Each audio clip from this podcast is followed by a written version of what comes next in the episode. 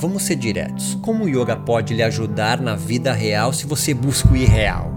Yogar, meditar, é expandir sua superfície de contato com outros corpos, alargar sua reflexão crítica sobre o meio em que vive.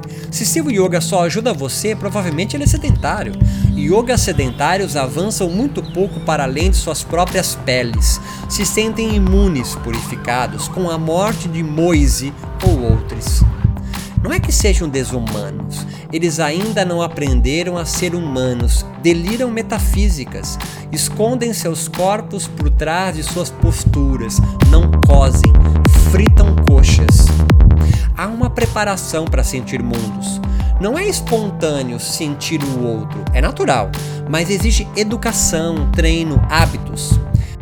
Yogis nômades aprendem a conviver e não tolerar ou respeitar os diferentes. Se alimentam das contradições, pois exercitam a reflexão crítica. Eles se encontram em Kumbamela e em outros terreiros sagrados do mundo. Chitta Vriteneroda não é não pensar em nada, mas visitar e cultivar um espaço de silêncio e vazio, samadhi. Seus frutos é o discernimento, vivecas, e não bem-estar ou enhancement ou resiliência. Tapas não é ser atleta de asanas. Que Ishura me livre dos yogis e yogas do bem. Não lhes desejo mal, só que mais viveca os embebam a carne. Kaivalya não é isolar-se da sociedade, blá blá blá blá, mas o saber da alteridade, condição bem distante da alienação. A vidya Yogi mesmo é quem vive em caverna e exerce função social, tiozão.